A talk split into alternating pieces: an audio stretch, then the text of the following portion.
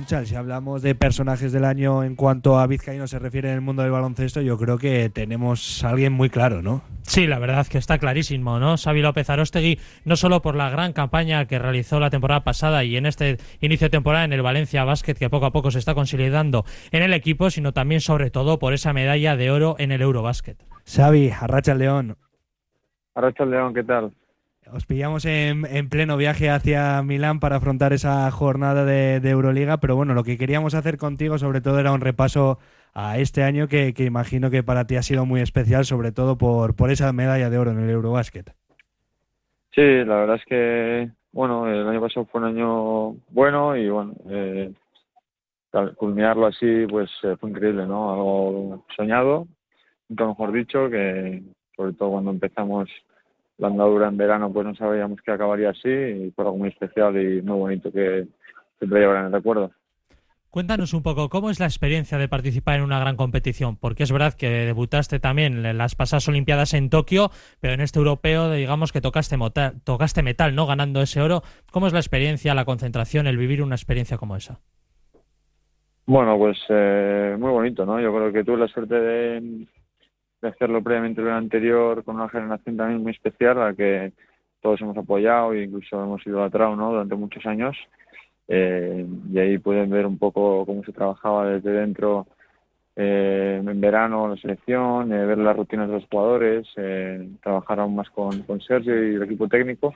Y a partir de ahí, pues bueno, este verano pude participar más, tanto en los entrenamientos como en el juego y la verdad es que ha sido una oportunidad muy grande para también medirme con jugadores de primer nivel eh, a nivel internacional tanto como nacional, ¿no? Al final todos sabemos que el jugador español es eh, un buen jugador y bueno, la verdad es que es una oportunidad muy buena. Yo creo que tenéis motivos también para criticar a la afición, a la prensa, porque os dábamos ese papel de, tapados, que nadie pensaba que pudierais dar esa sorpresa de, conseguir no solo ya el oro, sino tocar eh, metal, como comentábamos. ¿Crees que se os faltó en, algún momento el respeto, no confiando en esta selección? ¿Y, crees que también que os pudo venir bien el ir de tapados?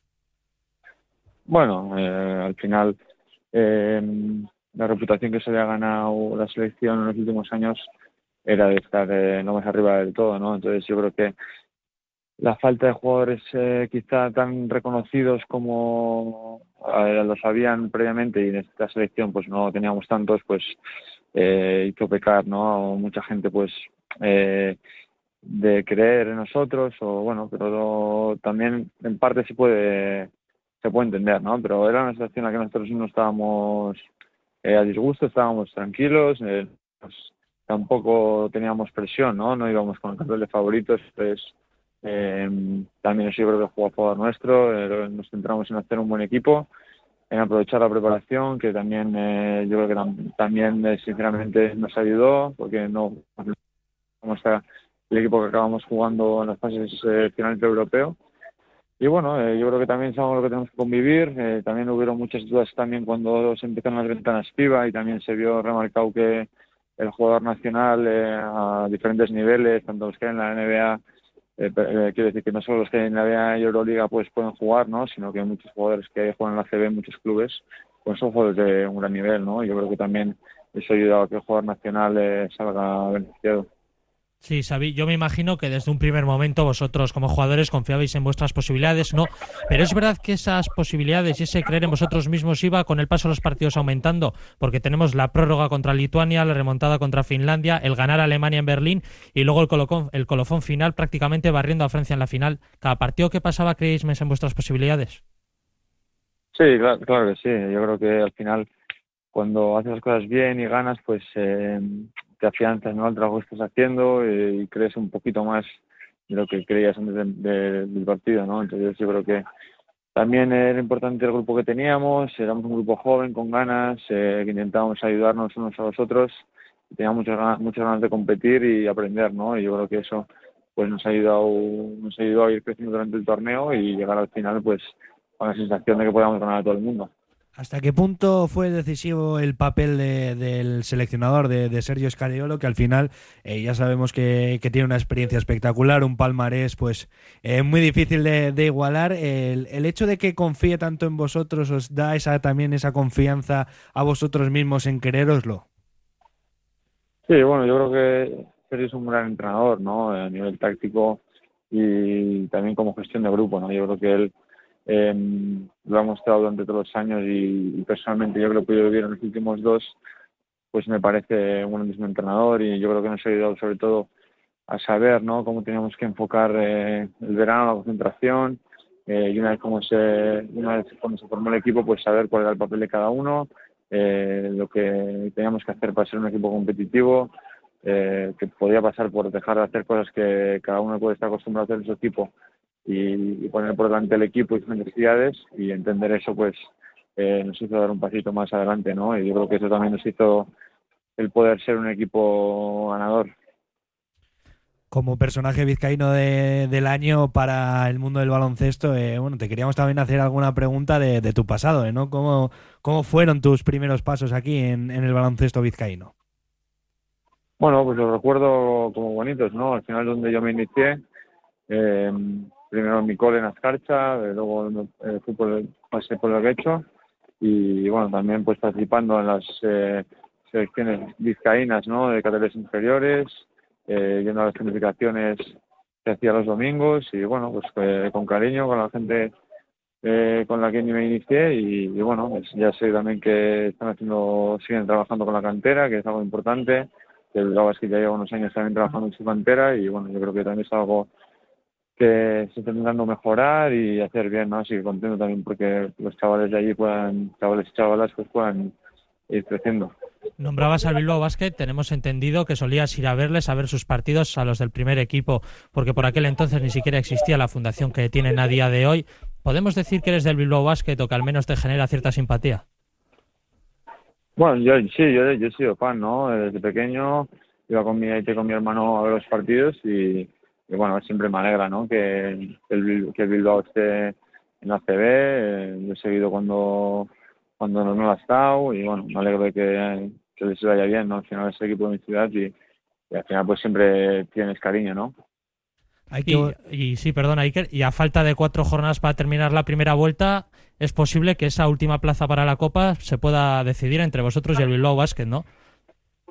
Pues sí, ellos están haciendo una gran temporada, ¿no? Eh, tanto en la Champions como en la Liga. Y casi eh, ganan en y el Madrid y yo creo que están compitiendo muy bien, ¿no? Eh, es posible, ¿no? En de cómo vayan los últimos partidos de la primera vuelta, de que esa plaza pues no la podemos jugar entre ellos y alguno más y nosotros, sí.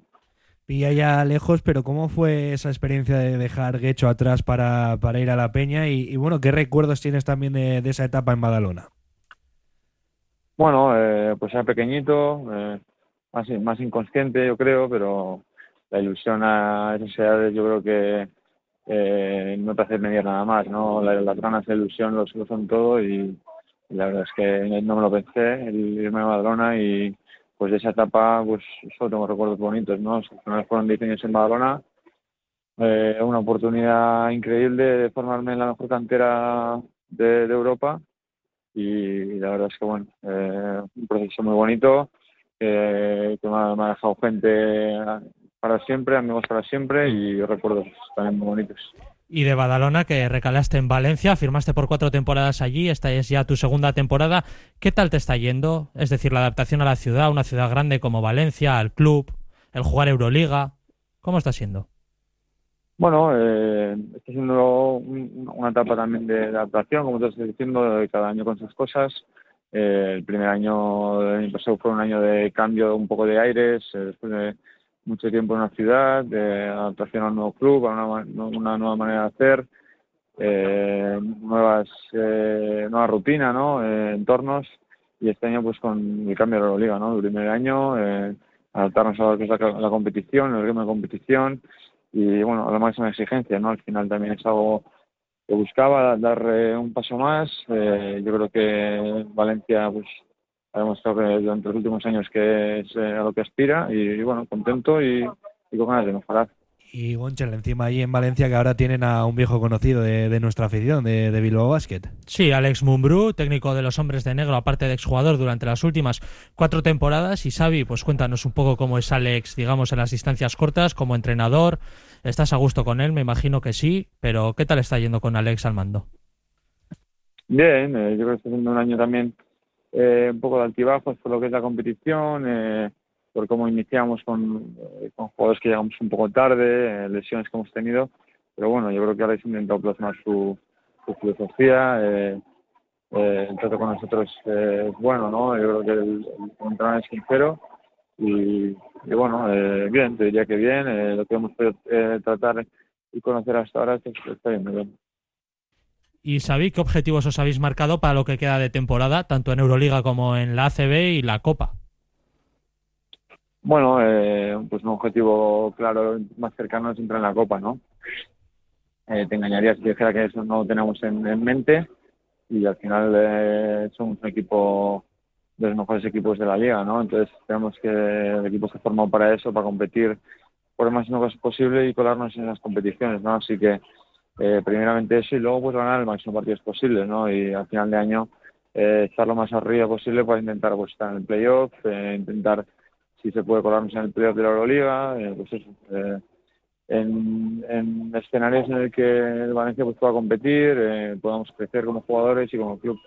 En el horizonte está también el Mundial en, en el mes de agosto, queda bastante para, para, ello, pero sería bonito que te pudiéramos llamar el próximo año para, para cerrar con, con esa medalla de oro también nuevamente en el Mundial.